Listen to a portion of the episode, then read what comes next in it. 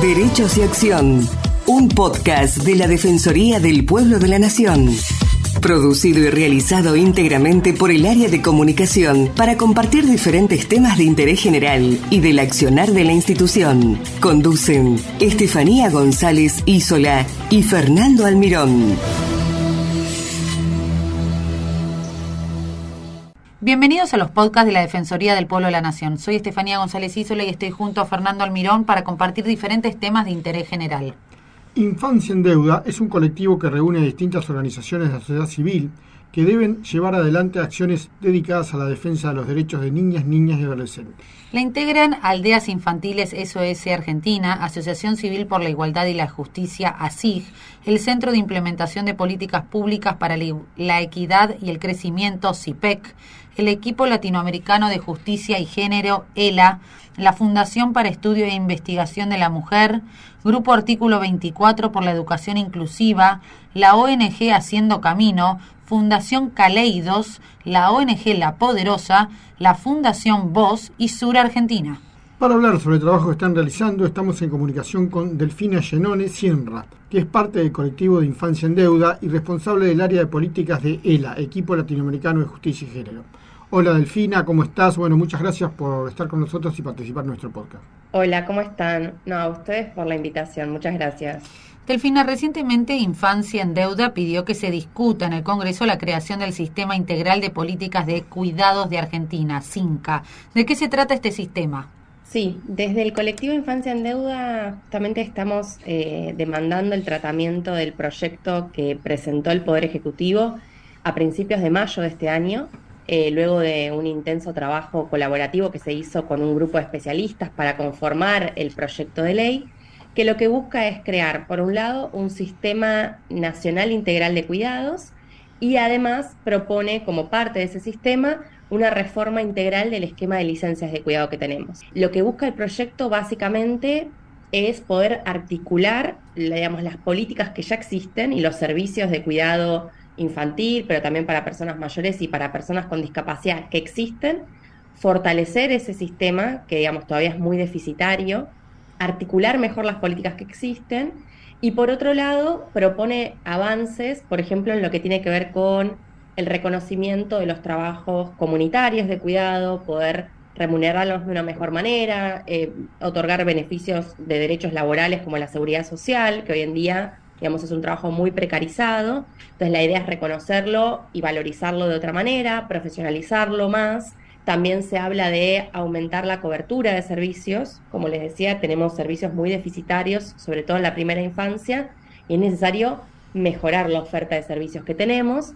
Y entonces, bueno, el sistema lo que viene a hacer es justamente articular lo que existe y mejorar lo que falta. ¿Y ustedes participaron en, la discusión, en, el tema de que se está llevando a cabo en el Congreso? Mira, en realidad eh, surgió la iniciativa desde el colectivo de demandar, esto lo hicimos ya hace un par de meses, de demandar el tratamiento porque desde que se presentó en mayo, el proyecto no había tenido ningún tipo de tratamiento en ninguna de las tres comisiones donde fue girado. Fue girado a la comisión de mujeres, a la Comisión de Trabajo y a la Comisión de eh, Presupuesto, el de Hacienda, y en ninguna de las tres había tenido ningún tipo de debate ni de tratamiento en comisiones. Entonces lo que, lo que estábamos demandando no es tanto que se apruebe, por ejemplo, este proyecto, sino que se debata el tema. Creemos que este proyecto es un buen punto de partida para así tratar un tema que para el colectivo y para él en particular es central, que es tener un sistema de cuidados con un enfoque de derechos, con un enfoque de género, con un enfoque interseccional, que contempla todas las poblaciones y que justamente promueva la igualdad de género, que es uno de los temas que viene a, plantear la creación de este sistema. Entonces, lo que queremos es que se debata y que si el proyecto tiene cuestiones que hay que mejorar, eso se haga dentro del propio Congreso, o sea, sea parte del debate legislativo. Eh, la semana pasada fue la decimoquinta conferencia regional sobre la mujer de América Latina y el Caribe, que organiza la CEPAL históricamente, y este año lo hicieron junto a ONU Mujeres, vinieron representantes de todos los países de la región de América Latina y el Caribe y en el marco de esa conferencia que tuvo como tema principal eh, las políticas de cuidado, hubo un foro parlamentario por primera vez y en ese foro eh, la diputada Mónica Macha, que preside la Comisión de Mujeres, fue quien anunció que va a haber un primer tratamiento en la Comisión de Mujeres, con lo cual ese es el primer avance que tenemos en términos de eh, debate legislativo. Por otro lado, por supuesto, también lo remarcás cuando estabas hablando, ¿no? Es un tema que generalmente siempre recayó sobre la mujer, ¿no? Es un tema también de, género muy importante esto, ¿no? La tarea de cuidados de la casa, de las familiares, generalmente los adultos mayores, es decir, siempre recae eh, sobre la mujer Totalmente, justo, justo de hecho por eso el proyecto, uno de los puntos fuertes que tiene, tiene que ver con la declaración de principios, donde está claramente manifestado que el sistema tiene que tener un enfoque de género, es decir, de igualdad de género, promover la igualdad de género, y eso se realiza, digamos, de, distintas maneras, pero básicamente lo que hay que hacer es reconocer que este trabajo está feminizado, ¿no? En nuestra sociedad recae mayormente en las mujeres y de manera privada, ¿no? Es decir, las mujeres dentro de las familias resuelven los cuidados mayormente como pueden, ¿no? Eh, y, por eso también se producen desigualdades entre las propias familias, ¿no? Y, y, en el caso de la niñez, hacíamos referencia a que el cuidado que pueden recibir las niñas y los niños depende muchísimo de la familia que les tocó nacer, es decir,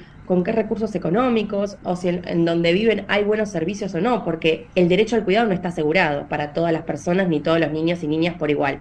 y ese trabajo, mayormente que está remunerado, que no te brinda derechos laborales, que no te brinda remuneración ni nada que se le parezca a cualquier otro de los trabajos, justamente recae en las mujeres, eso produce muchísimas desigualdades sociales, económicas, laborales, políticas, porque las mujeres dedicamos mayormente ese tiempo a cuidar y es un tiempo que no se tiene para otras actividades, como puede ser la formación, eh, progresar en el trabajo, eh, tomar oportunidades laborales, tener, poder generar ingresos. Digo, para muchas mujeres es una limitante para poder generar ingresos siquiera. Entonces, uno de los puntos principales es que hay que redistribuir mejor las tareas de cuidado. Adentro de las familias, con los varones principalmente, pero también tiene que haber un enfoque, se le dice, de corresponsabilidad social, que quiere decir que las familias no son las únicas responsables de cuidar.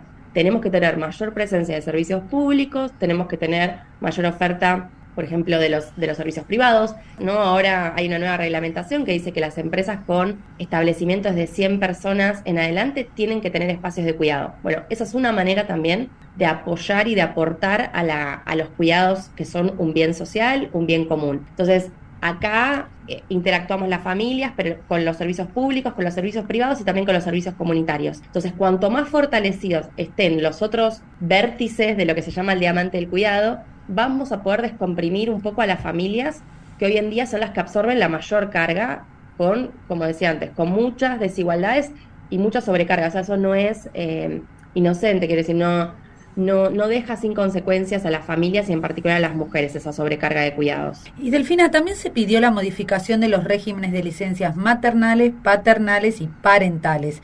¿Cuáles serían los cambios propuestos?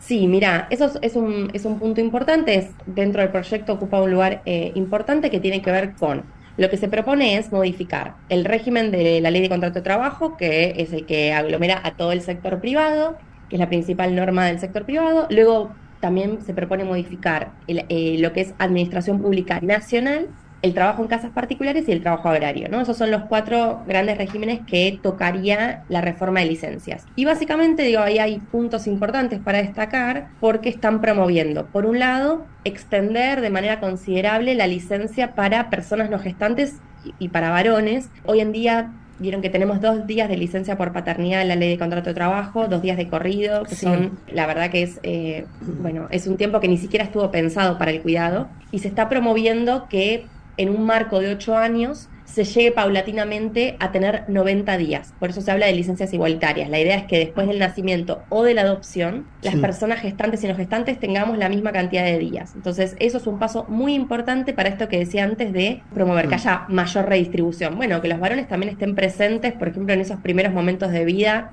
eh, o de llegada de sus hijos, que estén ahí, igual que las mujeres, esas 24 horas por 7, cuidando y aprendiendo a cuidar, porque es un aprendizaje cuidar. Entonces, ese es uno de los puntos importantes, pero también tiene otros. Incorpora licencia por cuidado de familiar enfermo, incorpora eh, reproducción asistida y el acompañamiento de esa reproducción, incorpora días para la vinculación previo a la adopción. Hay un montón de cuestiones que hoy en día no están contempladas en la normativa, que son necesidades reales que tienen las familias para cuidar. Entonces, se están dando pasos importantes con ese proyecto en términos de tiempos de cuidado. Y, Delfina, ¿en qué otros temas de agenda pública está trabajando la infancia en deuda? Bueno, Infancia en Deuda es un colectivo que, que, aborda distintas problemáticas. Una de ellas son los cuidados, como estábamos hablando recién, pero también se ocupa de cuestiones que tienen que ver, digo, cuestiones diversas como el acceso a agua potable, digo, cuestiones muy básicas que hay organizaciones que trabajan sobre todo en el norte del país, en Salta, en Chaco, en Tucumán, digamos, en, provincias que tienen grandes problemas de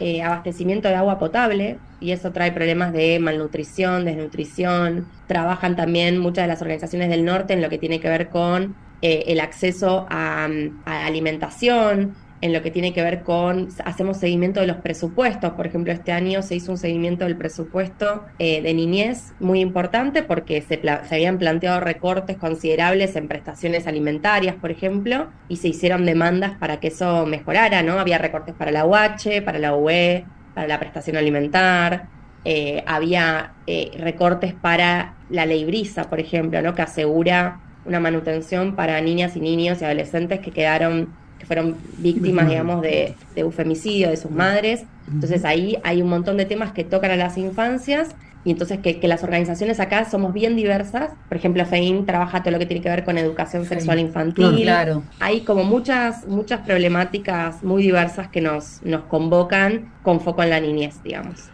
Perfecto, y para finalizar, y bueno, y ya hablando de tu organización específicamente, queremos que nos hagas un breve resumen del trabajo que realizan desde el equipo latinoamericano de justicia y género, que también es muy reconocido a nivel internacional. Sí, desde ELA, justamente nuestro foco en realidad tiene que ver con la igualdad de género y el acceso a la justicia, eh, pero justamente como, como parte de nuestra agenda eh, tiene que ver con los cuidados, ahí es donde tenemos una intersección de las agendas entre la igualdad de género y los derechos de la niñez que los cuidados nos permite trabajar, las políticas de cuidado, porque la idea es tener infancias protegidas y, con buen desarrollo infantil, pero a la vez que eso no implique una desigualdad para las mujeres, ¿no? Entonces ahí nuestras agendas se intersectan. Pero él en sí trabaja el tema de cuidados e inserción laboral de las mujeres, también trabaja lo que tiene que ver con derechos sexuales y reproductivos, participación social y política, es decir, dónde, digamos, cuál es la participación de las mujeres en la toma de decisiones, en la formulación de políticas públicas, y también lo que tiene que ver, por último, con eh, violencias. O sea, trabajamos violencias de género, en especial las menos visibles, como puede ser la violencia laboral, la violencia política, la violencia obstétrica, pero que son todas manifestaciones y tipos de violencia, digamos, que tienen mucha prevalencia y que hacen a la agenda, digamos, de, poder vivir una vida libre de violencias, que es parte de las demandas que tenemos desde el movimiento feminista. Delfina Llenone, te agradecemos mucho haber estado con nosotros y por supuesto felicitaciones por el trabajo también que realizan y tan importante también para los cambios que necesita la sociedad. Muchas gracias por tu predisposición. Muchas gracias a ustedes. Hasta luego. Muchas gracias a todos y los esperamos la próxima semana en una nueva emisión de Derechos y Acción. Muchas gracias por escucharnos. Los esperamos en una nueva emisión de Derechos y Acción.